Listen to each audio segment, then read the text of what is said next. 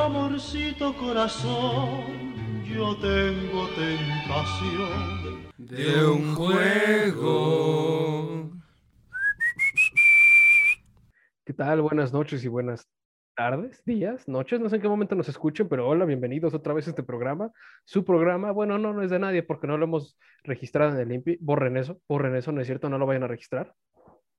Em, bienvenidos a otro programa de nosotros los tetos. Este, Hoy soy su presentador, Luis Manuel, como bien lo dicen, el güero, aquí bien me conocen en todos lados, y que es muy chistoso, ¿no? Porque pues uno es güero y aunque no sea güero en el tianguis le dicen uno güero, ¿no? Pero pues vaya, sin más, con esta introducción de que no vayan a registrar los derechos de autor porque les partimos la madre, eh, tengo aquí a, arriba de mí a mi queridísimo Charlie, alias La Flaca. ¿Cómo te pueden encontrar en redes La Flaca, por favor?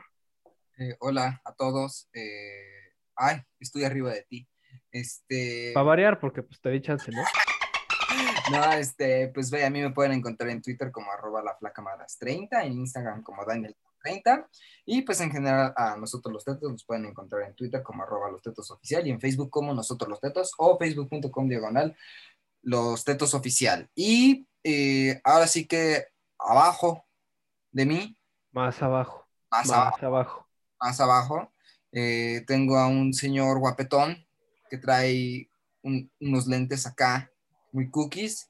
Se está terminando de tomar leche de un, de un, plato. Plato de pozole, aparte de plato. Un plato de pozole. Y pues bueno, aquí está nuestro queridísimo Pato. ¿Cómo estás? ¿Cómo te pueden encontrar? A ver, güey, mi primera, mi primera impresión es que eres un clasista asqueroso. Porque, ¿qué tiene? ¿Qué tiene? ¿Qué tiene que coma cereal en un plato de pozole? Yo iba a decir que era kitsch, güey, que estaba chido, pero si te lo tomas por ahí, pues, si te queda el saco, pues quítatelo. Por, por eso, a ver, a ver, güey, ¿e-, ¿eres, ¿eres Humberto Eco? ¿No, verdad? Entonces cállate, ¿no? Este, ahí, el resentido, oílo. Che madre. Ah, ya, este, pues bueno, yo soy el buen pato, David. Este, como bien lo dice Charlie, para la imagen de todos nuestros radioescuchas, traigo unos lentes porque ya, ya, ya como buen viejito ya me hace daño la luz de la computadora. Entonces tengo que cuidar mis oclayos, ¿no? Para no quedar como Billy. Este, a mí me pueden, a mí me pueden encontrar nada más en Instagram como Alex David aquí. Y pues nada, sin nada más que decir, el programa de esta ocasión, como todos, como siempre nos rolamos, lo dirige el, la buena güera, que, la tengo, que, la tengo, aquí abajo. Este, y pues bueno, Luis, ¿qué vamos a ver hoy? ¿Qué vamos a hacer el día de hoy, cerebro? Ah, bueno, el día de hoy vamos a estar bebiendo tu leche de cereal. Aquí a mi izquierda, claramente bebidas que no tienen que ver con cerveza, ni yo tampoco, porque este es un programa para toda la familia en el que no decimos groserías, no hacemos alusiones a ninguna otra cosa y pues nos vamos a suscribir al papaísmo, que es básicamente la religión que se elabora porque no sabemos cuál es el significado de la vida, como el tema del día de hoy, que es...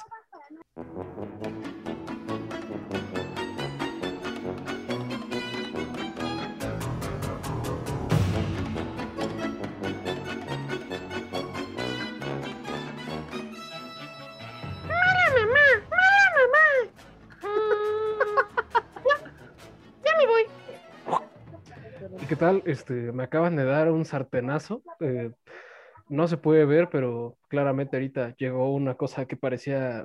Uh, ¿Cómo se llaman estas madres de Destroyer, güey? Los nenucos, güey. Ajá. los, como los metitos, los metitos, güey. Los, casimeritos. Ajá, los casimeritos. Vino un casimerito de dinosaurio y me soltó un madrazo con un sartén. No sé por qué acaba de pasar eso. Este... No, vino, vino el buen gobernador de Puebla, güey. Este, Ah, sí, pero le puse una ciclovía, entonces no puedo pasar, güey.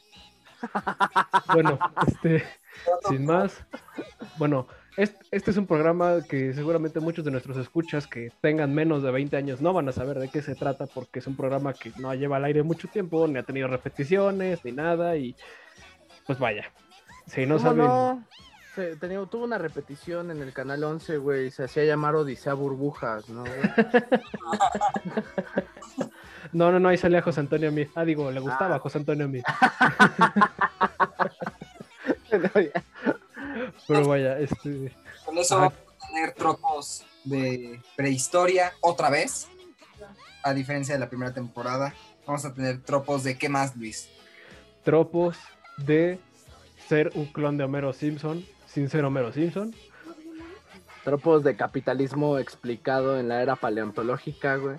Tropos de una serie que nar- narra el principio a fin de por qué los cavernícolas son una especie infravalorada y que no tiene inteligencia. Creo que son tropos, lejos del capitalismo, es explicar toda la, to- toda la, la- la desgracia humana. No, güey, no. Es explicar el American Way of Life, güey. A través de dinosaurios. Bastante. Así es, hoy vamos a hablar de Los Simpson, le atinaron otra vez. Otra vez. Otra vez. No, Porque ya. cada temporada, cada temporada tiene que haber un programa de los Simpsons. Donde O yo sea, de cátedra. O sea, el pasado nos lo saltamos, pero pues este, este le damos dos para que vean. Exacto, por favor. No, bueno, ya, estamos, vamos a hablar de dinosaurios. Dinosaurios es una serie de los 90 que para quien no lo conozcan pasaba aquí en el canal 5, que pues básicamente su atractivo era, eh, les leo los tropos, los Sinclair tropos. Hace 65 millones de años, la fauna de la Tierra se encontraba dominada por una sociedad distinta a cualquier otra. Entre coníferas y helechos de 4 metros de alto, temperaturas cálidas, se avisaba el poderoso megalosaurio un ser que una vez fue libre de explorar la selva hasta que encontró una hembra con la que sentaría cabeza y anidaría en los suburbios de la gran masa continental llamada Pangea, donde el poderoso Earl Sinclair se vería obligado a trabajar como obrero tirando árboles para sustentar a su familia, su esposa Franny, a sus hijos Robbie, Charlene y a un nene muy consentido. Mientras él solo quiere sentarse a ver su televisor y beber cerveza con una trama que apela a la agenda desde una perspectiva de izquierda, a lo gringo, a lo gringo, a lo gringo, Dinosaurios fue transmitida entre 1991 y 1996, o como lo vivieron los Sinclair, del 6 60 millones de años 3 al 50 millones 1. ¿Que por qué el tiempo va para atrás? Yo tampoco lo sé, porque no establecí eso. A finales del Paleozoico, creada por Michael Jacobs y Bob Young con ayuda de la productora Jim Henson, de quien fue la idea del concepto originalmente, pero pues se murió, ni modo. Y la misma productora de Jim Henson, así como la productora de Michael Jacobs y Walt Disney Television Company, transmitido por la ABC y como ya dije, Canal 5. No, ma, híjole, es que... De hecho, tú no eres el único que se pregunta del por qué los años van para atrás conforme avanzan. El propio, en un propio capítulo, Robbie es el que mismo dice, es que no entiendo la escuela, ¿por qué, nos, nos- por qué no entiendo nada de números? ¿Por qué nos hacen ir para atrás si estamos avanzando en el tiempo? Está como muy extraño ese, ese rollo. Y pues chale, creo que sí duele mucho ver al- cualquier producción en la que tenga el nombre de Jim Henson, ¿no? Porque en automático es como una ola, una ola nostálgica entre, entre todos. Yo creo que el Jim Henson es como, es como el, no sé, híjole, es que nomás ese, ese vato estaba loco, era, era muy chido. Estaba loco y estaba, o sea, lo que hoy, hoy cree, la gente cree que los furros empezaron, ¿no? Y los furros los empezó ese güey cuando decidió voy a hacer títeres humanos, güey. Sobre todo, sobre todo si, si se juntan con David Bowie. Y Sí, no, joyas, no. güey, como las tortugas ninja. Las tortugas ninja, los Muppets, este, los Puppets, Plaza Sésamo. Ah, las O tortugas, sea- Tortugas Ninja de los 90 era de, de Jim Henson Company. Eh, sí, güey. Sí, les- sí, ellos, güey. de hecho, el el- antecesor, el, antecedente para dinosaurios Fue las Fueron- ninja. fueron las botargas, dijeron, pues, Porque las ves así, güey. No mames, neta, neta, me sorprende el, la capacidad de esos, de, de- de las personas que manipulaban esas madres para poder. Güey, güey, ves sus- las pinches expresiones faciales de los dinosaurios, güey. No, es que O aparte, sea, digo, es que- ahorita quiero hablar de eso posteriormente, pero ahorita les digo, pero no, así está muy perro, güey. Es que vato, que era, eh, ahora sí que aplicaban la de, como en Los Simpson, ¿no? Cuando ven al robot, a un robot en la tienda de antigüedades, wow, es el robot de la película tal, ¿no? No recuerdo el nombre de la película, pero decía, wow, qué, qué compartimento tan pequeño. Pobre del enano que lo tenía que haber controlado, ¿no? Ah, dar O sea, tudito, ¿no? dice, "Ay, no, güey, era de otro. Era de- ay, no me acuerdo cómo se llama el pinche robot. En, en otro capítulo están, está el robot junto con su prota de la serie y el prota está firmando autógrafos. Y el robot ve a Bart y a Lisa y les grita, corran niños, es un depredador sexual. y, y el vato, ah, niños, regresen, ¿no quieren un autógrafo? Entonces, Atentamente este, Foucault. es, en es- Túnez. es- es- es- es- es ese robot, güey. es ese robot y abren la compuerta, se abre la compuerta cuando ellos se van y se ve nada más el esqueleto del enano, güey, así, todo comprimido, güey. Entonces, no sé, güey, yo, no, eh, se me viene a la mente igual el vato que manejaba Big Bird, güey. De hecho, pues, eh, de hecho, el principio bajo el que manejaban al- es el mismo, güey. Está, está, está muy cabrón. Ajá, a ver si, a ver si un poquito más adelante nos lo explicas, Luis, por favor, porque la verdad, a mí me intriga muchísimo. No, es que toda esa producción está, está muy perra, esa producción. Pero, es que, güey, o sea, me impresiona que sus expresiones eran tan humanas, güey, porque no se tardaba ni siquiera. Más o humanas que las de mi ex, güey. Exacto. Entonces, este, güey. Entonces, vato, al fin y al cabo nada más veías, o sea, decía algo, algo estúpido, ¿no? El morro. Y el, el más bien, algo de, decía algo inteligente la versión vato de Lisa, pero versión espinosaurio, güey. El Robbie, así es. El Robbie. Y el Sinclair lo callaba y era como, reaccionaba así en fala, pinche ceja se levantaba como, ¿qué dijiste, es vato?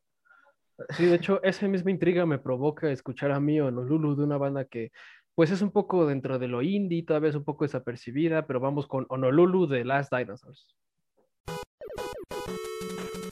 No te vayas. Ya regresamos con más cine, juegos, series y otro tipo de cosas que nosotros los tetos adoramos.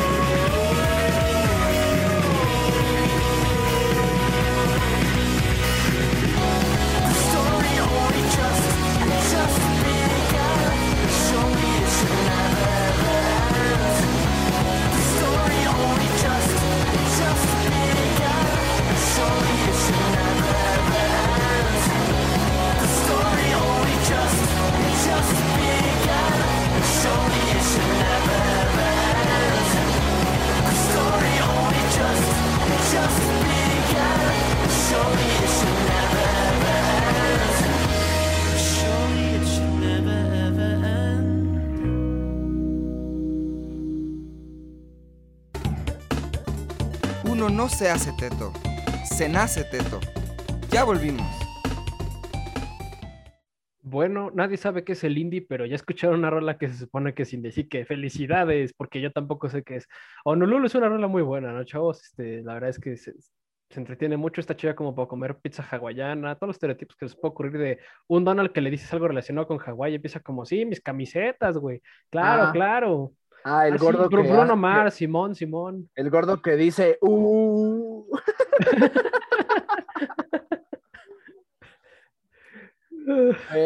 Qué triste que le digan al señor Manzana así, güey. Mira, no sé, ahorita que dije lo de las camisas hawaianas, me acordé del tío Robert, güey, no sé por qué. Porque, No más güey, que Robert se- eh, yo creo que el tío Robert está. Es como, o sea, si, si el, el- el gordo hawaiano que canta U fuera un Pokémon, el tío Robert sería la transformación mediana. O sea, Ah, sí, pero cuando le pones una piedra evolutiva que se llama cámara de cine, ¿no, güey? Simón, Simón. ajá, güey.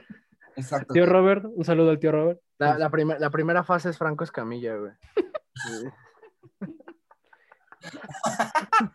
Simón es la primera fase, luego el tío Robert y Le- ya. le- le- lo equipas, güey, subes, lo subes un nivel con la cámara de cine equipada y evoluciona el tío Robert. Ya esto es Digimon, pero bueno. Ajá, güey.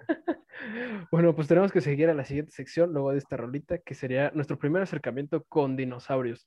Y pues vaya, lo pasaban aquí por Canal 5, pero pues, es algo que, pues, primero que nada, quiero, primero con Pato, porque pues hablando tra- tra- tras bambalinas, tras el chat de Telegram que tenemos, aquí como la Teta Familia, este, pues él nos dijo que pues realmente nunca le llamó la atención, entonces pues, quisiera escuchar, pues realmente, ¿qué, qué le pareció, no? Pues ahorita comparado como cuando lo veía de Borg que decía, cámbiale esa chingadera. Güey, es que a mí me castraba dinosaurios, como no tienes idea. O sea, lo veía en el 5. A veces, a veces lo metían después de Dragon Ball, güey, si más no me equivoco. Simón. Y, y la verdad me emputaba mucho porque ya ves, los, siempre los putos episodios inconclusos del Canal 5, güey.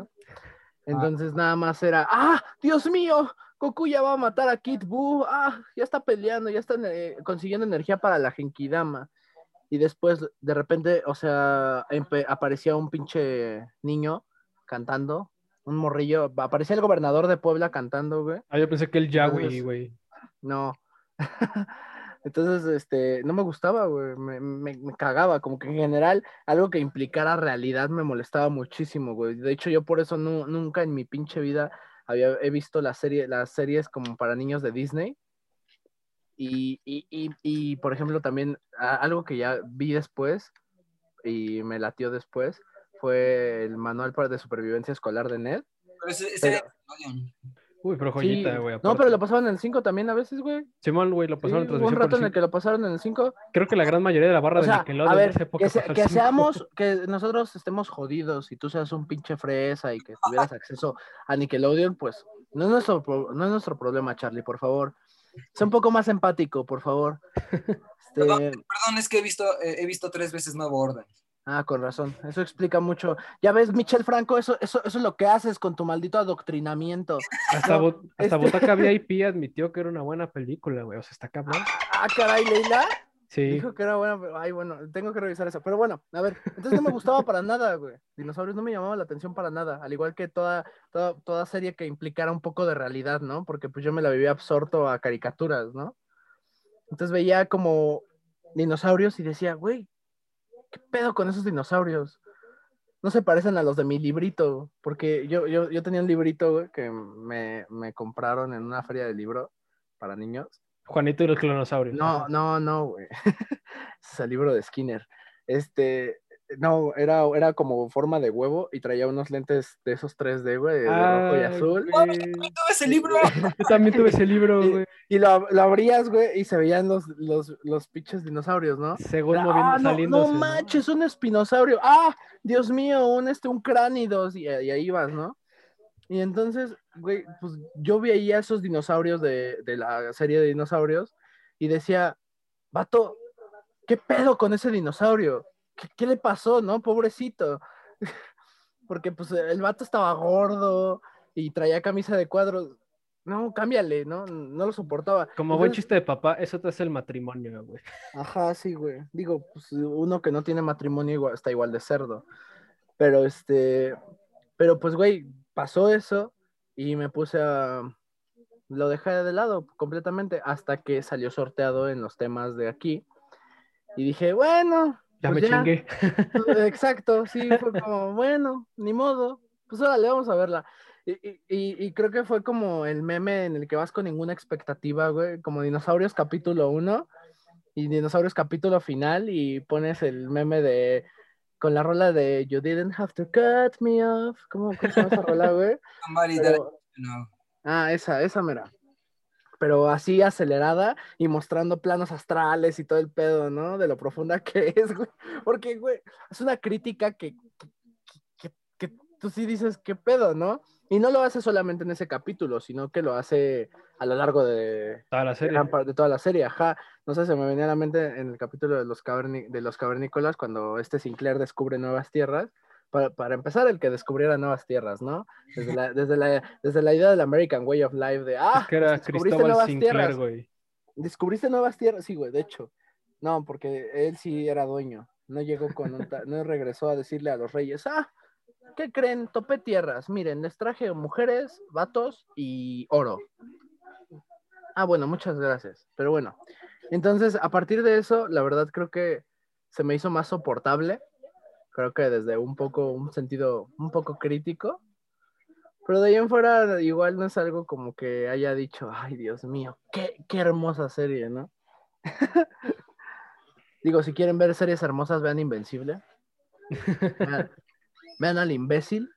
Imbécil. Este, pero pues sí, ese ha sido mi acercamiento. Y la verdad, mm, no sé, ta- ta- te podría decir que me arrepiento un poco, pero en parte no me arrepiento porque pues tengo tiempo para verlo, ¿no? De manera para divertirme. Eso aparte- pensaron ellos en el último capítulo. Exacto. qué cruel, Luis, qué cruel. Este, aparte, no promovemos la piratería, recuerden, pero está todo Dinosaurios en YouTube disponible. Y en Este- Streamio y en Series Latam. Y ya. Pero bueno, a ver, Charlie, ¿cuál fue tu primer acercamiento con sí, Dinosaurio? Charlie. ¿Cómo viste Barney para adultos? Barney para. Ah, que no, eso se llamaba Mad, güey. no, pues yo eh, vi, yo hace muchísimo de tiempo yo vi dinosaurios. Eh, pues era de las series que yo más veía de, de niño. Pues creo que el único factor que yo recordaba lúcidamente de esos capítulos era, eran dos cosas. El, obviamente el nene consentido, que era como la estrella del- del- de la serie, y la mítica frase de la intro de Franny, ya vine. Era de lo único que me acordaba, güey, de lo único. De ahí en fuera, mm, no, o no retuve tanto, pero acorde a mis recuerdos de yo de morro viendo esa serie, yo me la pasaba de huevos. Era una chulada de serie. Y ya después, y justo, eh, a- aunque, aunque te sorprenda, Pato le sorprenda, yo la veía en el, igual, en el canal 5, era ahí donde lo veía. Es que según yo no la pasaba, o sea, sí la pasaban en Disney, pero creo que no les importaba tanto y la pasaban en la madrugada, entonces en el 5 está más. Era, era como cuando existía todavía Tunami, güey. Para la, O, Ad- o Adult Swim en Cartoon Network, güey. para, para la retransmisión de, de dinosaurios, que yo la vi que era 2004, 2005, por ahí, pues ya la, la serie estaba más que muerta, o sea, ya más de 10 años de haber terminado, Como ellos, güey. como ella. F. Golpe bajo. pero, pero basado. Este, y eh, pues yo creo que por eso igual en Disney pues, les valía, entonces por eso no la pasaban. Eh, pero pues bueno, el, así como hacen el chiste de, ah, ya quiero ver Avengers Endgame en- dentro de 10 años en el 5, este, Sí, la completa madre, güey. lo vamos, este, así lo mismo, ¿no? Yo creo que eh, el Canal 5 exprimía todo lo posible, porque bueno, pues a lo mejor le salía más barata la licencia de dinosaurios, ¿no? Que era un programa de hace 10 años. Y, este, y ahorita cuando lo tuvimos que ver eh, y que repasé varios capítulos, que de hecho, un- antes, antes, un breve paréntesis, un gran agradecimiento a Luis porque hizo un, un se encargó de hacer un recopilado de como de destacar como los capítulos más acá chiditos. Es que yo soy como Homero, o sea, Homero, no importa en qué idioma hables, si es de comida le va a entender, A mí si me hablas de dinosaurios, yo le sé el pedo, güey. Exacto, entonces él, él nos dio como una especie como de, pues de, pues de, de, de- de un- de- una curaduría de los capítulos como principales que debíamos de analizar. Algunos vimos uno- a- unos u otros, sí. Este, y sinceramente, pues sí me llevé una sorpresa porque yo no recordaba así a dinosaurios, ni de broma, así lo recordaba. Ya más adelante vamos a ahondar más en todo este rollo de las temáticas que maneja, pero definitivamente yo viéndolo, lejos de, pues de la cualidad estética, artística, que es muy importante y que además, bueno, que para algunos de esta época dirían, se ve. Se ve medio raro, medio creepy. Que para mí no, o sea, mantiene esa, o sea, no sé, yo lo veo muy en su tiempo y digo, se ve de, de huevos, o sea, algunos efectos dices, bueno, pues ya están muy chafitas, pero, Son acorde a la época. pero acorde a su época estaba muy bien hecho y, y- y- y creo que el factor principal es ese, ¿no? Los trajes, o sea, que los trajes estuvieran mecanizados de una manera tan... Ya quisiera Tony Stark tener una de esas madres. Imagínate que, güey, imagínate que Sinclair tuviera un Jarvis, güey. Se llama Franny.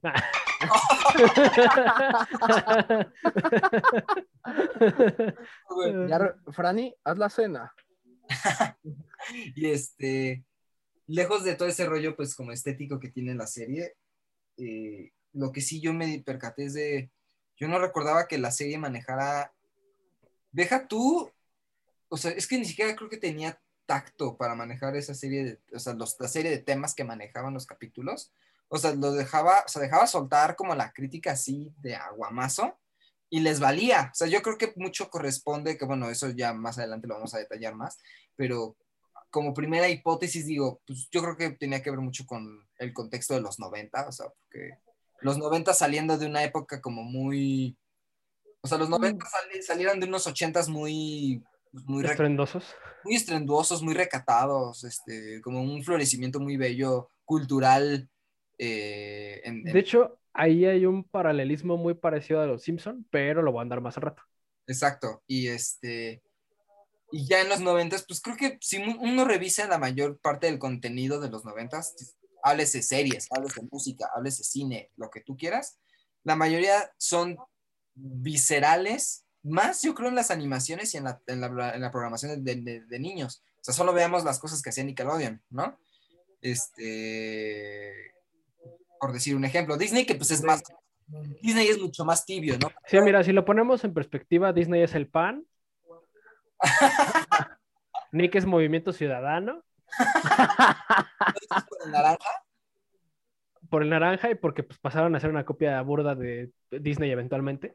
Exacto. Y Adult Swim vendría siendo el ya muerto Partido Comunista, ¿no? Exacto, justo así. Ah, Don Swim, güey. Este, la verdad que creo que, no sé, o sea, ya para terminar, pues yo creo que sí, muchas veces sucede que cuando vemos una serie, una película que, que nosotros disfrutábamos mucho de niños y la vemos ya de adultos, nos cambia, cambia nuestra percepción para mal. O sea, decimos, ¿por qué me gustaba esto? Está horrible. Pero aquí creo que sucedió Lo opuesto. lo opuesto. Ajá, o sea, dije, qué bien, o sea, lo voy a resumir en qué bien envejeció dinosaurios. O sea, sí Qué envejeció. bien. Dinosaurios envejeció muy bien y. Y pues nada, o sea, definitivamente sí, sí cambió mucho la perspectiva de cómo es la serie. Pero bueno, ya finalmente, eh, para el querido Luis, a ver cómo, cómo le, le resultó esta Uf. con dinosaurios. Para mí fue muy grato, que- al contrario de Pato, para mí fue muy grato que saliera en la lista de temas. Primero que nada porque pues yo tengo próximamente, me voy a tatuar un, algo de dinosaurios, güey. Estén atentos a mis Se va redes. a tatuar a Sinclair, órale, Sí, güey, me lo voy a tatuar en una nacha, güey. por favor. Güey, güey, yo, yo me trataría a Roy. Roy me representa en Es que, eh, bueno, eso ahorita hablamos de eso, pero, güey, es que tiene una anda. Es, ese es un programa que está muy chido. Yo me acuerdo que igual lo veía en el 5, güey. De hecho, tengo un recuerdo muy bonito porque yo antes vivía en Coahuila de Morro, para quien no sepa. Y me acuerdo que en la casa de unos vecinos, de unos amigos de la familia, tenían una- un juguete del bebé Sinclair, güey, porque antes ese era el Buzz Lightyear, tu Woody era el bebé Sinclair, güey, era como muy popular. Y me acuerdo que estaba, no sé por qué, pero tenía esta onda de que pues, creo que en la primaria, antes en las escuelas te hacían un experimento con Coca-Cola con la espuma, que lo agitabas y lo endurecías, güey, como pues, tal cual. Entonces parecía que estaba vomitando, güey. Entonces, Ah, el comyar. Sí, güey, no, no, no, no, Tal cual, tal cual era como la espuma, güey. No, no soy químico, si hay algún químico en la audiencia de pura casualidad que me explique cómo le hacen para endurecer la espuma y que parece Cosas, como. cosas de los noventas que vendían puras cosas Ay, activas para niños y les valía madres. Seguramente algo de ahí, pero pues yo lo veía en el 5, güey, y lo disfrutaba mucho, güey. O sea, eh, de mi barra programativa, yo era en Canal 5, pues lo que fuera, ¿no? Pero pues en ese momento era Parque Jurásico, Pie Pequeño, Dinosaurios, Dinotopía, güey, lo que te guste, güey. Y era algo como muy entretenido pasar de Barney al Barney para adultos, güey. Porque pues en realidad es eso, güey. O sea, el concepto de la botarga a algo dinámico que le pueda ajustar a una audiencia es algo muy, muy proclive, muy chido. Y ahorita, de hecho, hace no mucho yo lo tenía como en ese balde de recuerdos de, güey, ¿qué- ¿por qué me acuerdo de un pinche gordo que no es Homero Simpson, que es un dinosaurio, güey? Ya lo busqué en internet. Te hablo en la prepa, ¿no? Y pues es- entonces no era tan fácil verla. Pero sí llegué a ver uno que otro capítulo que estaba ahí en YouTube. Creo que vi los primeros dos nada más, no había más. Pero pues ahorita que lo vimos a ver la vez fue muy grato. Primero que nada, pues ya tener como más manejo de, que la cuarentena nos ha obligado a tener, ¿no? De pues, encontrar cosas en internet. Entonces fue más fácil para mí encontrarlo y fue muy grato. Y en chinga le pasé la lista a estos dos. Me, fui a, a IMDB y a ver los mejores capítulos calificados, ¿no? Por IMDB. Y ahí, vámonos. La verdad fue muy grato y pues con esto eh, supongo que sería bueno cerrar ahorita para entrar ya más de fondo a la carnita rica, que es todos los aspectos de producción de la serie. Así que, ¿qué es lo que tenemos a continuación, chavos? Tenemos al buen grupo donde, donde sale uno, de- uno de los de Molotov. Bueno, un- el, hermano de, el hermano de uno de los de Molotov. Ay, que tiene un microbito y que le sube y que le baja, ¿no? Exactamente. ¿Qué, qué onda con e- que en su momento esa canción la satanizaron bien gacho? Es súper fresona la canción, ¿no? Pero bueno, este, vamos a ir con el gran grupo de Fobia y el grupo también donde está el, el, el Jay de la Cueva, que no es moderato, este, con la rola Dinosaurios. No te vayas. Ya regresamos con más cine, juegos, series y otro tipo de cosas que nosotros los tetos adoramos.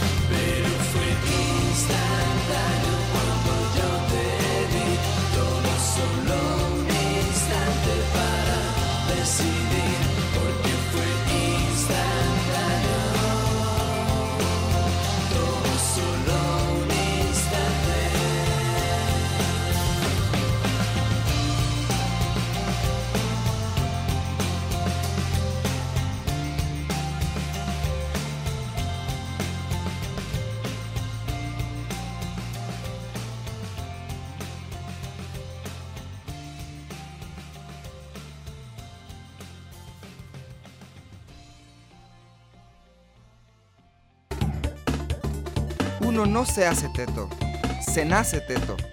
Ya volvimos. Pero fue instantáneo cuando yo te vi. Qué bonita rola, ¿no, güey? Qué bonita rola. Es lo que siempre digo, güey, porque las rolas están bien bonitas, güey. Em, de hecho, Fab- Fabio es un buen grupo, güey. O sea, ya, ya Dijo nadie nunca. Güey, no, güey, Leonardo de Lozán está aquí en mi corazón, güey. Es que este es un grupo, o sea, antes era un grupo muy como pesadito, güey, dentro de la banda fresa. Pues ahorita es más fresa que nada y es de tíos, güey. O sea, De hecho. Ah, es una banda bien fresa. Ellos se pintaban de, pues como mucho rock mexicano, se pintan muy, muy Somos, somos ah, ah, contestatarios. moderato, moderato, ¿no, güey? somos muy contestatarios y ay, hacen Para, para más información, revisen el buen docu de cómo era Gustavo Santaloaya, sus producciones, alias Rompan todo. rompan todo, exacto, güey, que decían, no mames, hablamos de una canción sobre, sobre una gotita de semen y la armaron de jamón, ¿qué, qué pedo? Somos contestatarios, güey, somos contestatarios, no somos fresas, no somos No, fresas, pero al ¿eh? Chile Leonardo de Lozán, lo amo. Ah, Es como Ted Mosby, ¿no? Con sus pinches pancartas y protestas que nadie pelaba, ¿no? Exacto, güey. Sí, justo así, güey. Entonces, Mosby es el change.org de How Pero bueno, volvemos a esta tercera sección luego de esta rolita, de esta impresión, y sigue la siguiente pregunta. Bueno, en la escaleta dice, sigue vigente dinosaurios, pero yo haría la pregunta, ¿funcionaría dinosaurios en la, en el contexto del espectador actual? No. No, No, Respuesta rápida, no. Pero, pues, Ajá. respuesta rápida, no, güey. ¿Por qué? Pues porque, güey, a ver, es que regresaríamos como a lo mismo de analizar contenidos antiguos, ¿no? Por así decirlo. O sea, por ejemplo, tan solo con la cancel culture, güey.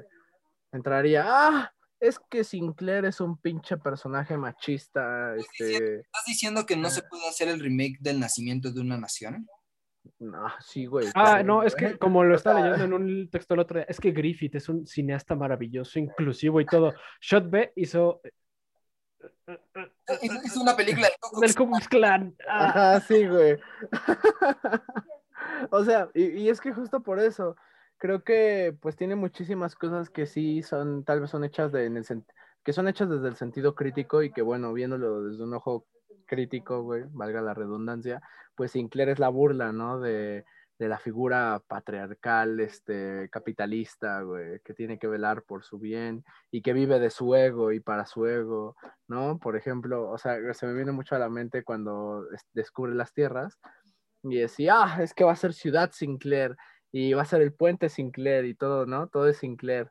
Y le dice, ah, esta, Franny, este, claro que te estoy dando un espacio a ti.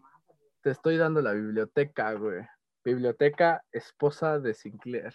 Este, güey, y, y entonces, o sea, creo que, creo que sería cancelado porque, pues literalmente, pues quedaríamos como en esta cuestión de que a veces no, pues se tiene que ver el contenido que se está creando, ¿no? En el contexto que se está creando. O sea, y, siempre voy a sacar este ejemplo a la luz, güey, pues cuando querían varios grupos de afroamericanos con Black Lives Matter, querían eliminar todos los contenidos que racistas, ¿no? De caricaturas y todo el pedo. Caricaturas racistas que se hacían antes, la misma representación de las personas afroamericanas en Estados Unidos. Y mucha banda salió a decir, no, güey, no mames, ¿por qué? No, pues es que son racistas. Ah, pues sí, güey, pero ven qué años se hicieron, ¿no? O sea, de hecho, salió esta morra. Ah, se me olvida su nombre, güey. La Greta que- Gerwig. no, güey, es la que sale en Ghost, La Sombra del Amor. Y también hacía un personaje de una monjita. Whoopi Goldberg. Ah, este Whoopi Goldberg. güey, ajá. Ajá, sí, güey, perdón, se me olvida su nombre, güey. Nada más. Entonces, este, Guppy Goldberg salió a decir que al fin y al cabo era necesaria la existencia de esa clase de contenidos para la memoria histórica y para saber todo lo que hemos todo lo que hemos progresado como sociedad y todo lo que nos falta por progresar como sociedad. Entonces, güey, creo que no sería bien aceptada, pero tiene cosas que siguen siendo válidas, ¿no? O sea, y pues que, pues lamentablemente no estamos llegando a lo que había predicho Marx, que sería como el la inminente destrucción del capitalismo por su propia mano. Qué raro, Pero- Marx se está equivocando, o sea, un autor de hace casi cuatro siglos se está equivocando de un proceso que no pudo ni siquiera ver güey. porque se murió. Qué extraño, güey. A ver, güey. A ver, ¿te relajas? Porque te vas a lanzar a toda nuestra facultad encima. Ah, no sería la primera vez. Ay. bueno, bueno, bueno, está bien. Eh, eh, tenemos eh, nosotros, este, el miembro de este podcast se deslinda de cualquier vínculo con Luis Manuel Huerta Castro. No, no es cierto. Este, bueno, güey, pero, o sea, entonces al fin y al cabo, pues sigue manteniendo muchas, muchísimas ideas vigentes, güey, y muchísima crítica sobre todo, ¿no, güey? Por ejemplo, de estos, de estos como intentos de entrar a un grupo aristócrata, y se me viene mucho a la mente Sinclair, ¿no, güey? Estamos jugando golf, ah, sí, y yo voy a ser el campeón de la División 37, sección A, del torneo de empleados de la compañía tal, güey. Y todos así como, Chingón, güey. Sí, Sinclair, sí lo eres. Un gusto, ¿no? Pero pues, güey, el, el humor, la verdad, era, era, era, y era algo que comentábamos tras bambalinas, pues es bien ácido, ¿no? Y que y es bien bonito. Pero pues retomas el humor de los noventas y es como, ah, es ácido, todo bien, güey. Exacto. Pues creo que, creo que, o sea, por, ciertas cuestiones jalaría en la actualidad, pero por muchas otras no. Por ejemplo, como bien dice, adelantó Pato, sin, eh, este, mm, eh, Earl, sí, sí es Earl, ¿verdad? Earl, ajá. es una, bueno, más bien todos los personajes de ahí son una completa caricatura del tipo de, de, de individuo, Familia de los 90, güey. familia de los noventas, familia norteamericana de los 90, es una, pero más Earl, o sea, no en balde, por eso le dan mucho énfasis en los capítulos a Earl, que bueno, a fin de cuentas él es el protagonista, eh, pero él es el que más, él, él- él tiene un caso muy similar, y me, me atreveré a poner la comparación, con Michael Scott en The Office. Tiene un, un un- un rollo muy particular, más o menos. Mm, ahí se va, ahí se va. Ajá. Como Twitter siempre es, un día amanecieron y dijeron, vamos a cancelar a Michael Scott. Bueno, es que Twitter es como el Tumblr, pero para viejitos. Exacto. Entonces, entonces todos empezaron a decir, no, que Michael Scott es un misógino, es un no sé qué, y yo digo, a ver, Pues sí, es cierto. o sea, o sea, sí, pero están viendo la serie, o sea, Michael Scott está diseñado para que te dé pena ajena, te dé vergüenza por sus actitudes. Lo mismo es Earl. Earl está, está configurado de una manera en que él caiga en lo burdo. O sea, por ejemplo, en el mismo capítulo de Los cavernícolas. los cavernícolas, los propios cavernícolas, que bueno, a mí me encanta el tratamiento que manejan a los humanos, de que ellos son los salvajes y que ellos nunca van a evolucionar, eso me parece maravilloso. Este, pero esos cavernícolas secuestran a Robbie y al, y al bebé. Y, ¿Y qué es lo que responde Earl? Bueno, espera, o sea, Franny le dice, no, ma, hay que ir por ellos. O sea, sí, pero realmente vale la pena, o sea, el cuate lleva hasta las últimas consecuencias para obtener, saciar sus deseos capitalistas, ¿no? Que, que vaya, no lo culpo, o sea, es, es como parte de este engranaje complicado, o sea, el mejor ejemplo, en el piloto, que va y quiere pedir un aumento. Y, Que no quisiera, ¿no? De entrada. que- y que además el, el aumento termina en que lo despiden, ¿no? Y que, cuando, y que cuando regresa al trabajo le dicen, ah, le hicieron un aumento. ¿Cuánto te aumentaron? Ah, indescriptible, una cosa así dice, ¿no? Eh, Pato, tienes el micrófono apagado. Ah, perdón, fue imperceptible. Imperceptible. Y que pues él muy emocionado, no, ma, tengo un aumento imperceptible. ¿Te das cuenta que te acaban de chamaquear, güey? O sea, vas a tener el mismo salario que siempre, ¿no? Es que te inventaron una palabra y toda fancy, ¿no? Este, pero al final, al final de cuentas, creo que por ese tipo de cuestiones, por ejemplo, de las actitudes que tiene Earl, muy, muy, muchas veces, y, y créeme que no tanto por el rollo de cómo maneja con la familia, sino más bien cómo maneja específicamente a, a, este, a, a Franny. O sea, con Franny es el caso muy particular. Hay un capítulo en el que Franny, ella está harta de todos porque su familia no la, no la aprecia. Y cuando está hablando con Roy, que es el mejor amigo de, de, de- De Earl. este, le, básicamente como dice, ah, este, pues es que tiene, o sea, hiciste tu baile de, de- de- de ritual de apareamiento, ¿no? "Eh, sí, pues tienes que volverlo a hacer para que ella esté mejor. Pero ¿por qué? Ella ya está en mi casa, ya la tengo ahí. ¿no? Y pues tú dices, hola, ma, está hablando de rollos de posesión y de, pues, de, de, de ver No, a- y de conformismo en pareja, güey. de, de conformismo de pareja, pero sobre todo el rollo de ver como a la, par- a la, a- a la pareja como, no como un individuo, sino como una propiedad, ¿no? Eso es como lo denso que tiene, que por ese lado yo digo, chan- chale, chance, y eso lo pondrían muchos en tela de juicio, pero por otro lado tal vez digo que en algunas cosas sí lo aceptarían por muchas de las críticas que hacen en los capítulos, que hoy en día no sería nada, que bueno, quizás el impacto no sería igual, porque no sería nada novedoso en sus temáticas, porque son muy, pues ya, ya son temas que ya, ya se hablan con naturalidad, ya se han normalizado, el rollo de la colonización, el rollo del capitalismo, el rollo de, de La misoginia, medio ambiente, el rollo del medio la manipulación religiosa, el medio ambiente. Exacto, o sea, esa serie de temas ya se han manejado en muchos ámbitos, incluso en la caricatura más básica que pueda existir, más eh, esquema- Esponja, güey. ya, ya, exacto, ya, ya, ya se han tocado esos temas.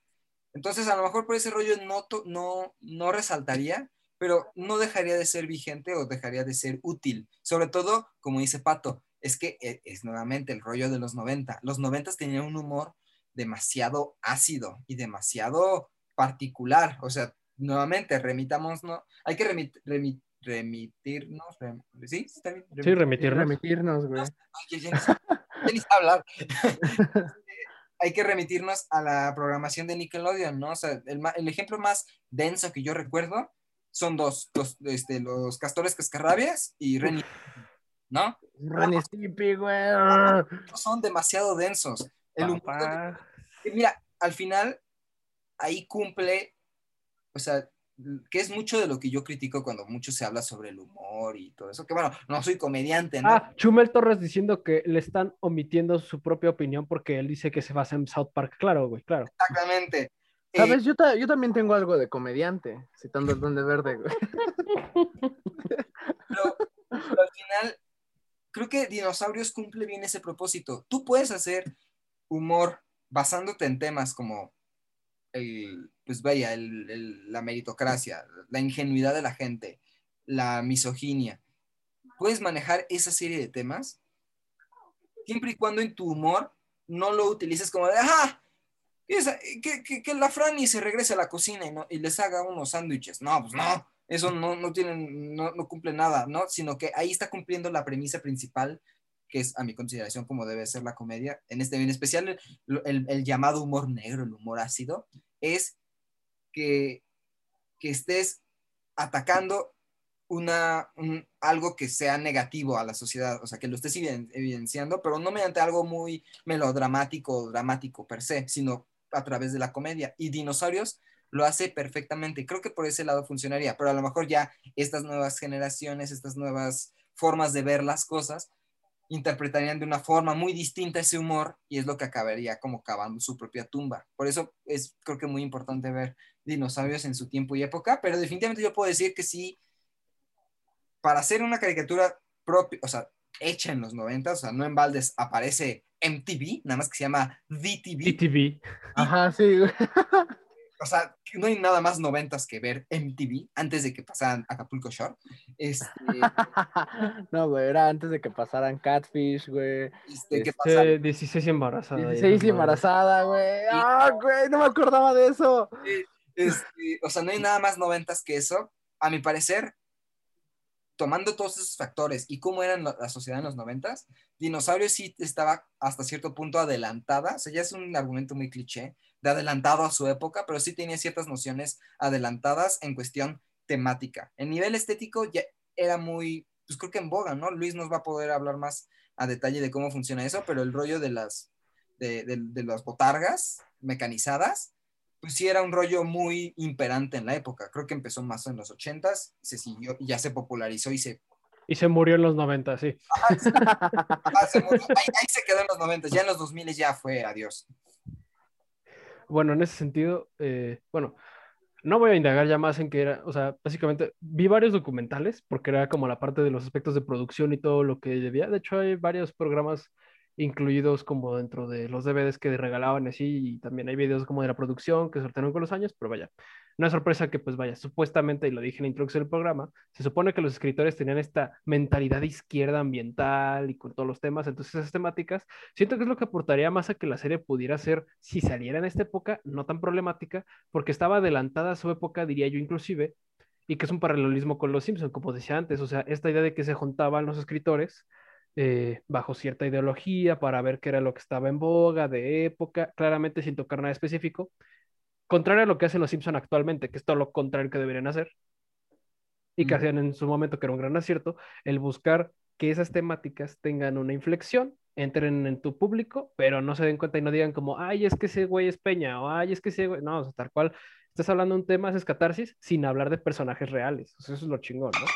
Pero eso es súper resumido. Ahora, en el aspecto de los atributos de producción, este era un pedo que no funcionaría por lo mismo que hemos hablado, por ejemplo, el programa de Liga de la Justicia, se me salió un gallo, perdón, de que, güey, lo que te está exigiendo una producción en cuestión de ganancia-inversión, esa madre se voló la barda, o sea, tenían que hacer una botarga por cada personaje secundario, déjate tú principal, secundario, güey, o sea, un animal de fondo te costaba, no tengo idea de cuánto hayan costado, pero por ejemplo, en el, de entrada, eran 136 kilos de botarga encima del actor. Uno. Dos. Las expresiones faciales todos son a través de animatrónicos, que la idea original era que todos fueran sin, sintéticos, que fueran androides, pero pues eso hubiese sido más complicado. Entonces hicieron lo mismo que con Big Bird, que fue como el primer prototipo, al igual que las tortugas ninja. Las tortugas ninja fue como en el aspecto facial, Big Bird fue en cómo se operaba. Se colocaban un pantalón, que era la parte post de abajo de la botarga, que es como lo más sencillo tanto de hacer como de vestir. No hay pedo, ¿no? En ese pantalón habían dos, una, dos pantallas justo enfrente del pecho del actor que estaba adentro, que eran tanto para que viera lo que veía cuadro a la cámara como lo que veían los ojos de la botarga. Encima se ponía todo el desmadre que era para vestirlo, todo lo que era es, esta como hula espuma que conformaba todo y cerca de 150 terminales nerviosas que eran impulsos eléctricos que manejaba otra persona con cables de 5 metros a la distancia que no tenía ninguna conexión con las botargas.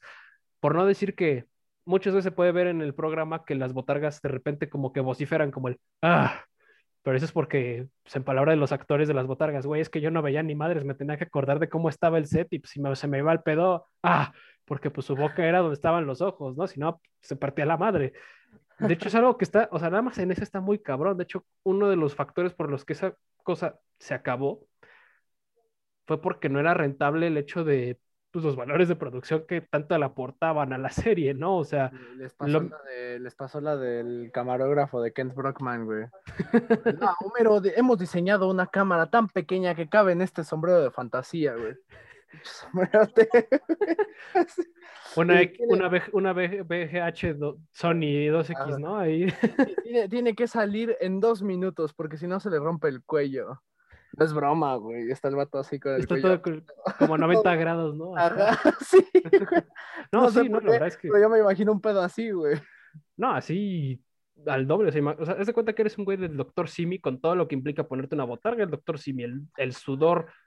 Pero en lugar de que sean.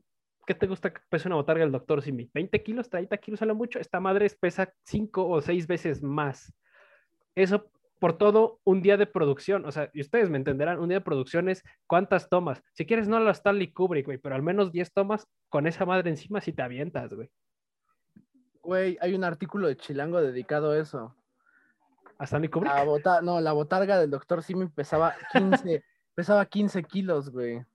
Ah, pues no, pues entonces de- estamos de- hablando no. de que era 12 veces más, güey. Ajá, no, pero imagínate, pero aún así tuvieron que bajar la cantidad, que ahora ya pesa como entre 8 y máximo 10 kilos para la comodidad del botarguero.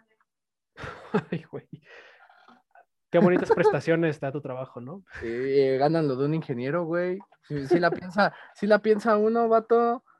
No, neta sí, para perrear con una botarga, pero bueno, Sí. concentrarnos en el tema.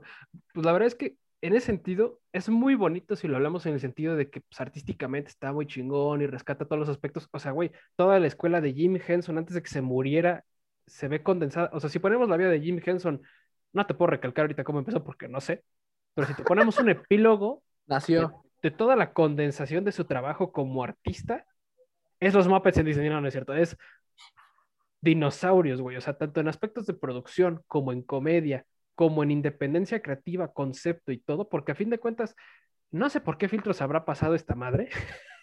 Güey, yo sí me pregunto qué pedo con las juntas de producción antes.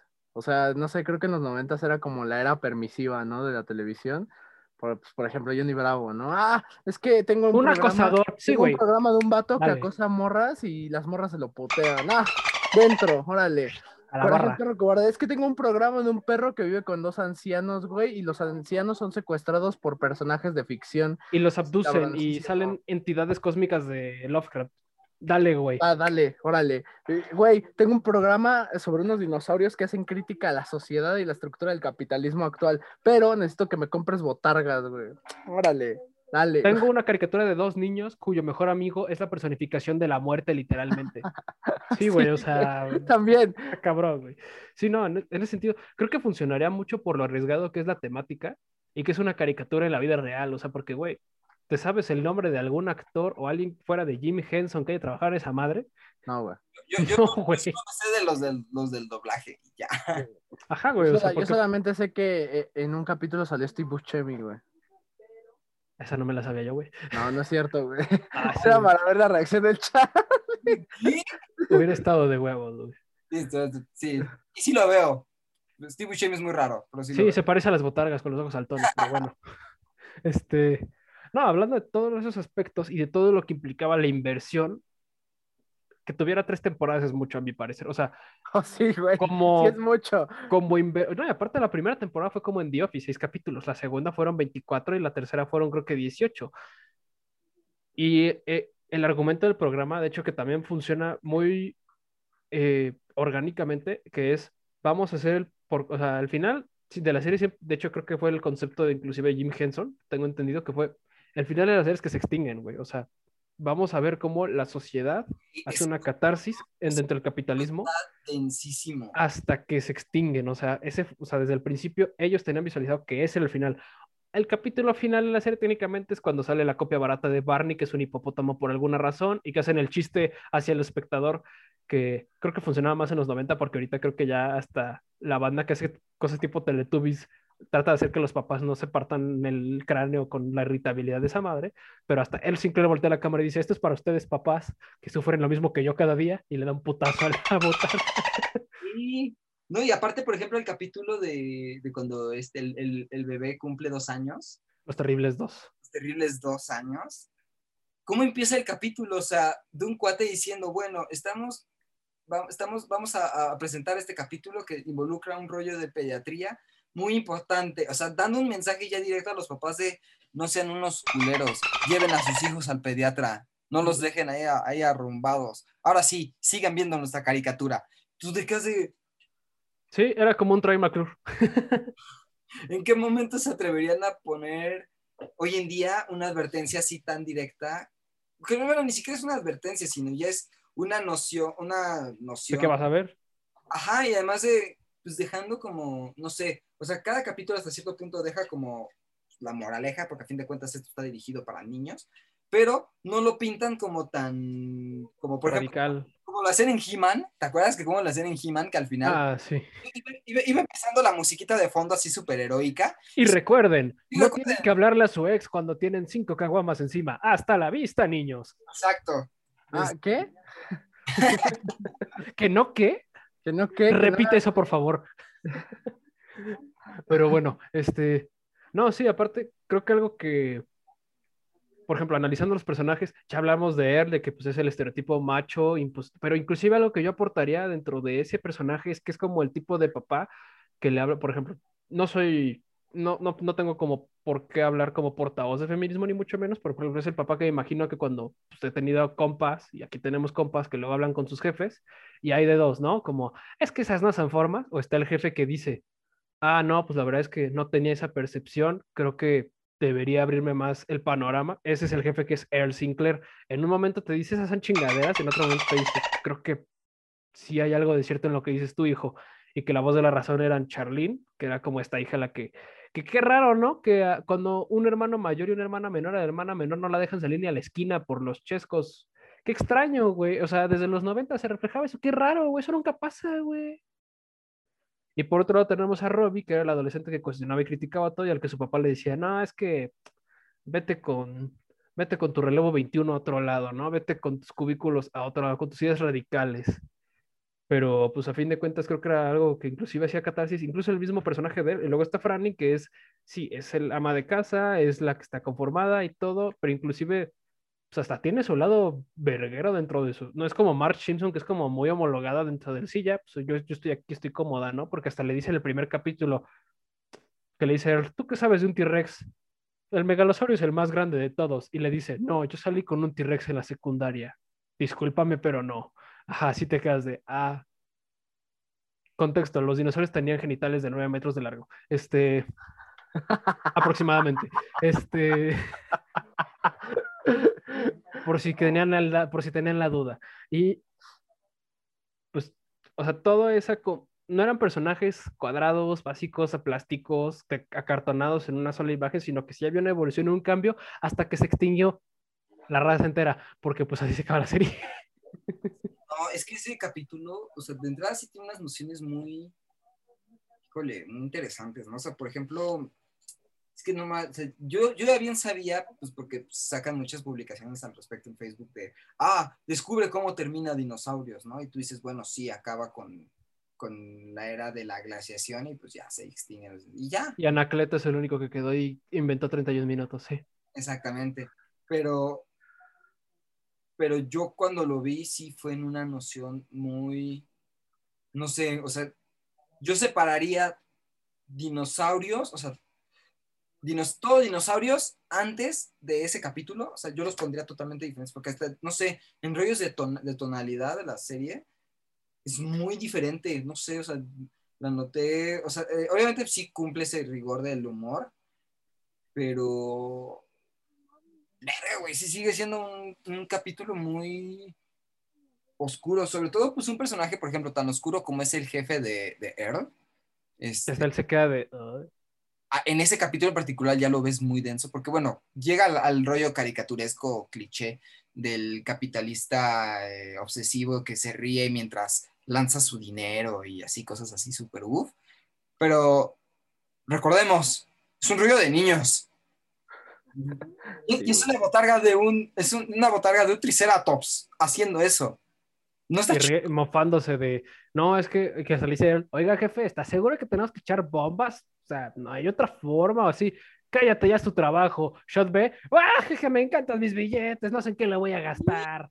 No, y aparte, mm, no sé por qué, o sea, voy a sonar ya muy, muy acá, muy mamador, pero en algunos, en dos capítulos en específico me acordé que sí llegan a manejar ciertas nociones medio, acá medio 1984, o sea, por ejemplo, en el de, en el de, mm, en el, justo en el último de, de, de- de este rollo, de que, bueno, para empezar, el, el problema de esta era de la glaciación sucede porque... Cambio de naturaleza, ¿no? Algo así se llama. Ajá, exacto, porque, es, porque básicamente llegan una, o sea, extinguen prácticamente una, una, una especie que sirve de destructora de una plaga de, de Pangea.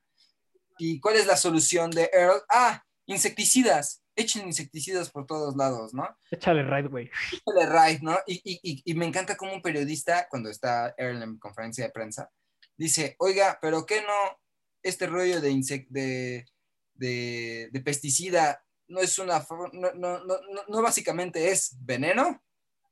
Y, y, la respuesta de Earl, no, es que en las palabras está el todo. Veámoslo como veneno benéfico, ¿no? O sea, y, y si te quedas como de chale, ¿no? O sea, el, el- el rollo de, pues de cómo en 1984 es de manejemos las palabras acorde al contexto para que no suene tan denso, ¿no? O sea, util- eh, se- ser pro de los eufemismos, ¿no? No, y de hecho en esta onda que decías tú, por ejemplo, hace rato de Michael Scott, al programa lo quisieron cancelar en su tiempo las Panteras Grises, que para quien no sepa, son los que abogan por los derechos de los ancianos, porque en un capítulo, básicamente se trata de que la suegra de él, que es el estereotipo de la suegra que castra, que no le gusta su yerno, que dice, hija, te pudiste quedar con el T-Rex con nueve metros, pero no, ahí estás. Em, Básicamente hay un ritual en el que cuando un dinosaurio cumple 70 años lo echan por un acantilado. Y textualmente él dice, Franny, yo me cansé contigo para aventar a esa vieja bruja del acantilado. Y las panteras grises salieron a decir, no, es que cómo es una anciana, es la representación, y que hasta los propios creativos de la serie dijeron, ¿ya viste el capítulo? ¿Ya viste cómo acaba? ¿Ya viste que Robbie al final dice esto, güey? O sea, sí se quedas como de, eh.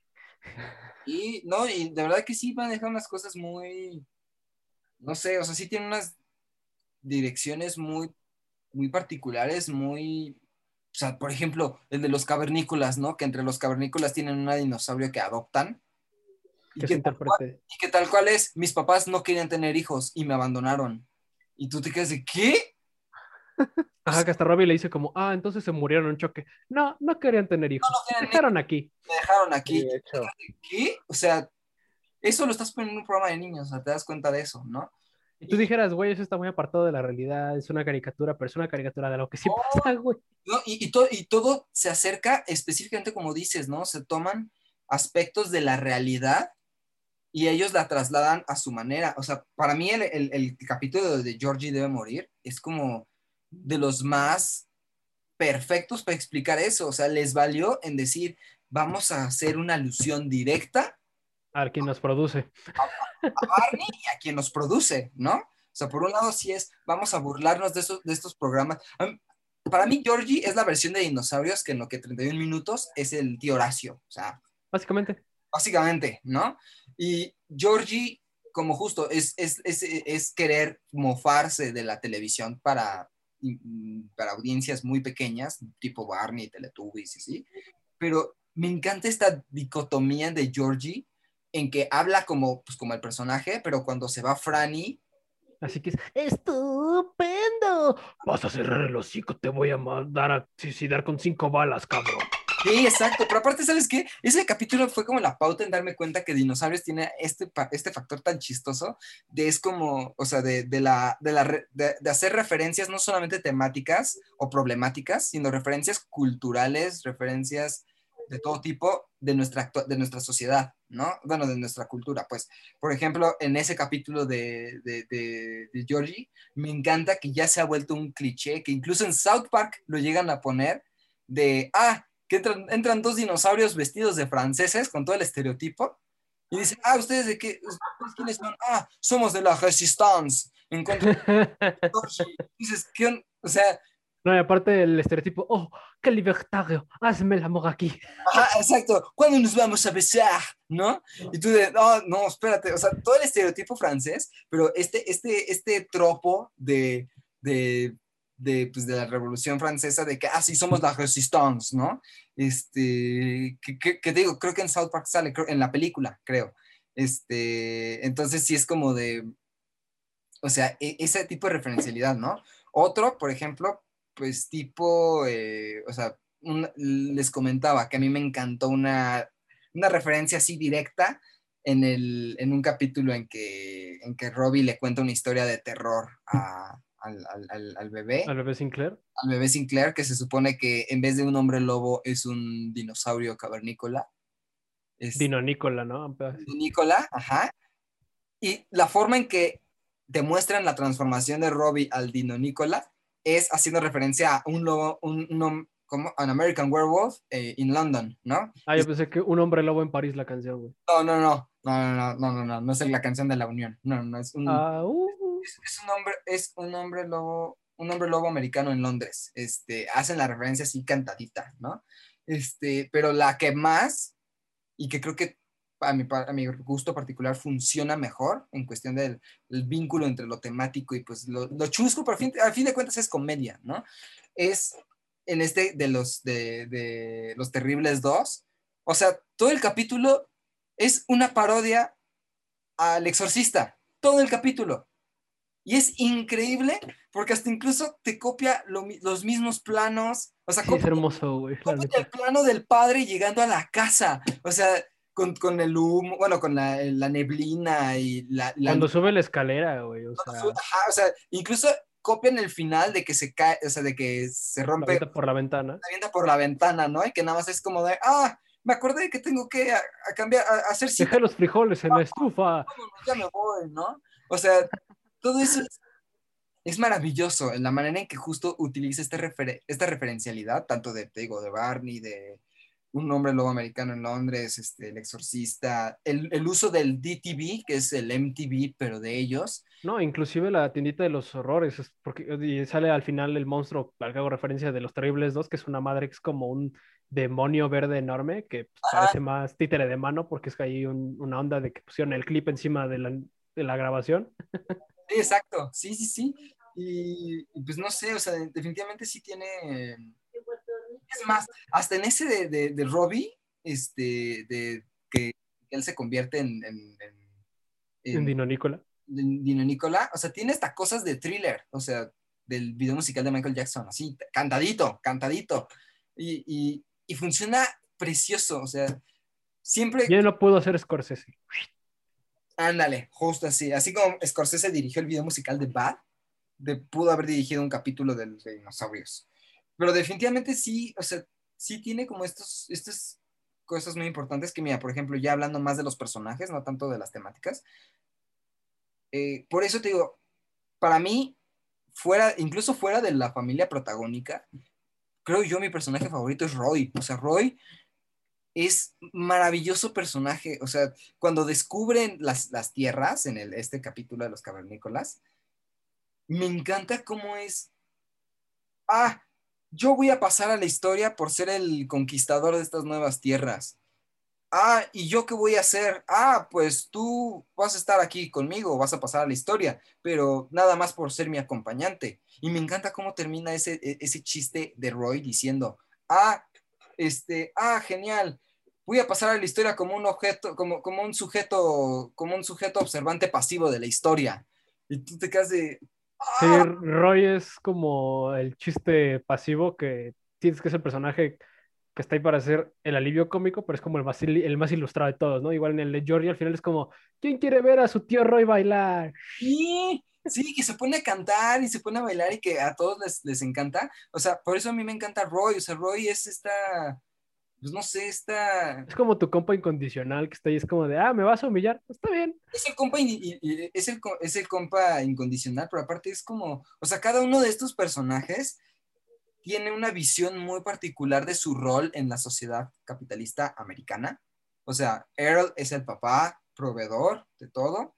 Franny es la esposa que tiene que proveer en el hogar, que cumple el estereotipo de, ah, vi, unos, vi, uno- vi unas cazuelas eh, y unos sartenes que en la tele me los compras porque pues, soy mujer y necesito ese tipo de cosas. Son las cosas que yo necesito, que, que con, con esas cosas o sea, tú me haces feliz, ¿no?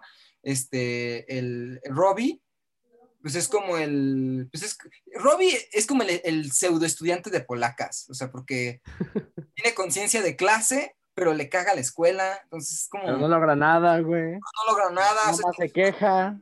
de todo se queja, pero tiene, pero de repente tiene momentos de lucidez así muy cañones. Él es el que siempre da las soluciones, o sea, está cañón, ¿no? Y esta mm, Charlene, Charlene es pues la total ah, la abnegada, adolescente puberta. ¿no? adolescente puberta abnegada de que quiere las cosas de adolescente norteamericana. Además, vaya, son los noventas. Estamos hablando en la misma década que nos dejó cosas como, como este, 10 cosas que odio sobre ti. O sea, Yo pensaba más en ahora despierta la mujer que mi pero dormía. Clueless, o sea, el, el auge del, del cine de adolescentes es los noventas, o sea, as fuck, ¿no? Este, pero Roy es, pues es este güey naif de que dice, no, pues yo aquí estoy y, y- y pues sí, acompaño a mi compa, pero yo no veo las cosas con malicia, no los veo con un objetivo claro, nomás estoy ahí porque pues tengo que estar ahí. Que ¿no? también es como el compa que te dice, o sea, es como el güey, sí, sí, no, es, no es- no es pendejo, ¿no? Te dice como, oye, ¿no crees que vas a caer en un fraude fiscal? Pero lo dice de una forma como asertiva, ¿no? Es como de, oye, ¿no crees que esto pueda caer en una estafa piramidal y pueda hacer que tú y todos tus bienes queden obstruidos por una falacia en la que el banco te pueda quitar todo y al final ellos mismos son los que te están provocando esto? Y Earl, "Mm, puede ser. Exacto, exacto. Roy al final, así es, por eso a mí me encanta ese personaje, es el que dentro de la falta de definición del papel que desempeña en esta como símil de la sociedad, es donde radica su encanto. Además del comic relief, su encanto radica en eso, o sea que él, pues, él está ahí nomás coexiste, que creo que es como el que más nos identifica a nosotros de, pues yo no quiero cumplir ese rol, porque es, se, se nos ha demostrado que es un rollo muy tóxico, muy nocivo, del que desgraciadamente no podemos escapar, pero Roy es como el, "Nah, ah, sí, yo tengo un molde del traje de Georgie en mi casa, ¿lo quieres? Va, güey. Este, pero bueno, en fin, este, pues ya vamos a, a- a darle break a esto porque ya hemos Sí, de- creo que Charlie ya dio sus conclusiones. este. De hecho. Un poco, pero bueno, voy a tratar de ser más resumido. Este, vamos a, a- a seguir con esta línea de los dinosaurios. Ahora con, así como al, al bebé Sinclair le encanta que lo, que lo avienten de una habitación a otra, vamos a ver la, la- una canción de un cuate que por mero gusto se aventó de un quinto piso de un hotel hacia ¿Un una mamón chiquitito? eh, mm, casi, pero él, él no se hizo mier, sino sorprendentemente sobrevivió de aventarse de un quinto piso de un hotel y caer a una alberca, historia real. Esta es la rola de los dinosaurios de el buen Charlie García. No te vayas. Ya regresamos con más cine, juegos, series y otro tipo de cosas que nosotros los tetos adoramos.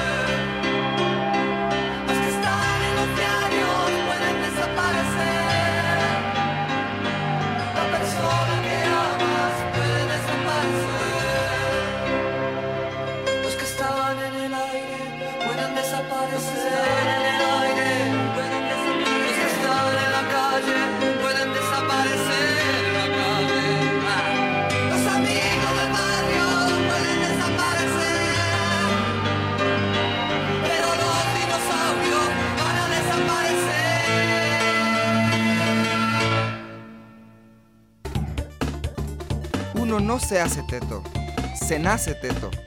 Ya volvimos. Y bueno, niños, ¿cómo vieron al tío Roy bailando? No me sale esa impresión, pero bueno. Este, saludos otra vez a Lalo Garza para que vea mi mal doblaje. Este, y pues vaya. ¿Para qué te tiras al drama si tú ya, ya eres bien compa de muchos actores de doblaje? Sí, de hecho. Es diferente tener, seguirlos en Face a hacer su compa, güey, pero bueno. Este, pues bueno, pues toca la, la parte más triste de todas, en la que nadie de aquí dice como ya me quiero quitar las, las diademas o quiero quitar la bocina para dejar de escuchar estos güeyes, ¿no? Las conclusiones, el final. Este, nos adelantamos con Charlie porque él ya iba como gordo en tobogán diciendo para dónde iba con eso, así que Charlie, por favor. Pues bueno, voy a tratar de ser lo más sintético posible. Dinosaurios es una serie Sintético, tres horas. tres horas. Tengo un back a mi conclusión. Este, Dinosaurios, híjole, es una serie que definitivamente pues lo ha tratado bien el tiempo, a pesar de pues estas cuestiones de producción, a lo mejor estas dudas sobre, la, sobre re- ciertas representaciones y así, pero en su gran particularidad ha tenido una gran, un gran, o sea, el tiempo la ha tratado muy bien, ha sido como un buen vino, ha envejecido bien. Este, y híjole, pues, Una flor al vino y a tu un pepino. y este, y bueno, el tiempo sí le ha marcado bien y que al final, pues, estas, esto, o sea, el mayor logro que tiene es- es saber manejar ciertos temas de una forma, pues, for dummies, ¿no? For kids, pero sin perder de vista como la, pues, la exclusión de como los diversos factores, ¿no? O sea, no, no es como decir como, ah, sí, cuidar el planeta es bonito porque tenemos que cuidarlo y ya, pero no te dicen por qué realmente, ¿no? O qué es lo que, o, o por qué no se está cuidando. Aquí, ¿Cuáles serían las consecuencias? Ajá. aquí te, te decimos todo, pero, pero bajo un filtro para que no... para No que nos da miedo quedarnos sin programa con tal de que entiendas, hijo de tu puta madre. Exactamente. creo que eso, y creo que eso al final le resulta súper bien a Dinosaurios, porque es, eso implica que es un programa que tiene algo que a muchos programas y películas les falta hoy en día, que son Integridad, una buena escritura. webs, huevos. Le faltan tanates para querer hablar de esos temas y hacerlo de una forma particular, que además no solamente sea muy, de, muy demagogo, muy, muy, este, muy... Sí, sin caer en lo ridículo por ser tan serio, ¿no? No, en lo ridículo o en lo TV UNAM, así, Ah, sino, sino que lo hacen de una forma entretenida y, y aprendes, que es como el logro que en su momento hablamos de 31 minutos. Aprendes, pero te, te cagas de risa, ¿no? Y bueno, creo que eso es lo que yo tendría que decir. Eh, creo que, a ver, Pato, este, alguien a quien no le gusta el programa, la verdad es que su opinión es la que más me ha, me ha sacado de, ¿De onda? de mi zona de confort, güey. Pues es que, o sea, ay, güey, el gusto es muy personal, entonces al final. No, yo lo digo porque es como los Simpson para mí, güey, o sea, entonces por eso me saca de onda. A pues. ver, eh, güey, es que a mí no me gusta que digas que es como los Simpson cuando, o sea, ya dejamos en claro, ¿no? Como en las discusiones que hemos tenido en el grupo, que sí se toma el modelo de los Simpson, ¿no? Pero pues, güey, ¿cuántos programas no han tomado el modelo de los Simpson, güey? No, o sea, te podría decir hasta el increíble mundo de Gumball, güey. Pero solamente que lo explotan de una manera diferente. Entonces, por eso cuando dices, se parece, ah, es que son como los Simpsons, güey, no, no, no, vato, no. y menos los Simpsons de, de las primeras temporadas, güey, porque los Simpsons de las primeras temporadas metían un pedo bien desarrollado en casi todos sus personajes. Pero bueno, ya. A ver, este, en cuanto a dinosaurios, pues me parece, yo estoy completamente de acuerdo con Charlie, güey. Me parece que este aprovechamiento del humor ácido ayudaba a que se construyera un programa muy chingón y que hasta cierto punto fuera crítico, güey. Pero pues era como un crítico ahí bajita la mano para que pudieras este, comprender ciertas cosas. Digo, al fin y al cabo uno era morro y no es como que pudieras entender todo. Era, ah, está chido, está bien el meme del Goku.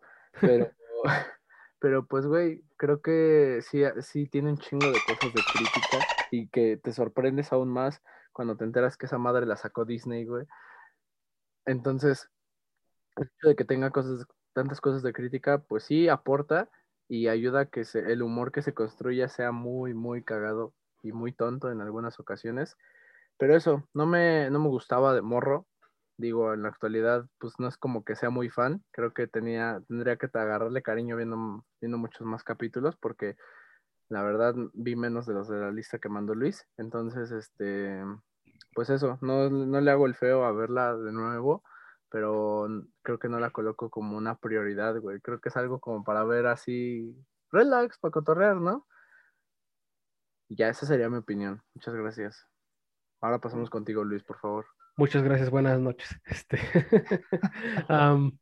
amigos, amigos, pues yo supongo que este, dentro de estos aspectos, güey, pues yo rescataría mucho los valores de producción, que es algo que ya no se ve, tanto como que la producción propia de un programa de televisión diga, güey, nos vamos a rifar esto, como para las audiencias. Las audiencias ya están muy acostumbradas incluso al CGI, que es- pues, está explotado por todos lados, aunque sea un fuego que se vea como la pantalla Telmex en sus principios, que pues parpadea más culero que yo cuando estoy crudo eh, es algo que la gente acepta, ¿no? Porque ya dicen como lo que me van a poner no es real, es como el, el argumento que es un meme, es que es una caricatura, mijo, o sea, la misma audiencia en sí creo que es la que ha hecho propicia el hecho de que estos modelos que sean como mucho más plásticos en, el encasillamiento de personajes, que esas temáticas no les guste, pues al final es un reflejo de lo que ellos consumen, ¿no? Y el hecho de que no fuera propicio hace que esto no sea propicio. La gente no quiere que lo suquen, la, la gente quiere entretener a lo pendejo, o sea, no por nada, y digo, es un muy buen programa, pero se me hace que tiene secciones muy absurdas, mm, programas que en Televisa tienen 20 años como La Rosa de Guadalupe, o programas que tienen buena calidad, pero se rebajan muchas veces a hacer chistes de Pepito, como Me Caigo de Risa, tiene nueve temporadas, ¿no? Siete temporadas. No, o sea, lo digo con el respeto que se merece, o sea, hasta cabrón también llegar a tan, tan larga programación. Digo, también ahí sería debatible la escasez de la barra de programación, pero son buenos programas al final, solo que los estiran al grado de que se mueren, o sea, y aquí es algo que no pasa, son tres temporadas, son orgánicas, funcionan para la época, con todo que fueron ignoradas tanto por una como por otra. Y creo que es un buen cierre, más que nada en homenaje a Jim Henson. Creo que eso es como lo más bonito de ver, que pues, es- condensas toda la carrera de una persona y eso es que sea su huella. Nadie lo peló, güey, pero, o sea, desde el hecho de que su hijo dirigió el final y que estuvo inmerso en todos los aspectos de producción, güey, yo ya quisiera yo hacer eso. Sí, de hecho, güey, en aspectos de producción está muy roto. Y todo lo que dijiste de, o sea, para empezar, güey, los pinches este, trajes, convencer a, a tus actores de que se metan en esas. Ay, Eso, eso sí está muy cañón. No, aparte yo me imagino que tenían que ser descansos entre grabaciones, que si era como de, oye, güey, que no respiro, déjame salirme de esta madre, güey, quítamelo un rato, güey, y ahorita volvemos a grabar.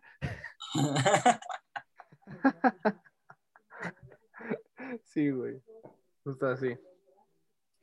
Y bueno, pues eh, Supongo que tendríamos que acabar. De nuevo, eh, nos pueden encontrar en todas nuestras redes, que son, eh, en Facebook como arroba los tetos oficial o, bueno, nosotros los tetos o facebook.com diagonal los tetos oficial, en Instagram arroba los tetos oficial. Yo fui Charlie La Flaca, eh, me pueden encontrar en Twitter como arroba la flaca maras 30 o en Instagram como Daniel Cam 30. también Eh, lo pueden encontrar abajo de mí. Exacto, bueno, sí. Y aquí a mi izquierda está el buen Luis. ¿Cómo te pueden encontrar? Ah, pues a mí me pueden encontrar como arroba Luis Manuel 3000, eh, Luis bajo Merto en Instagram y en otras redes. Supongo que voy a estar subiendo a Twitter estas secciones del programa donde hablé de aspectos técnicos de producción, por si a alguien le interesa. En Twitter más que nada, también en Instagram quizá, si no, pues ya que lo quiera ver.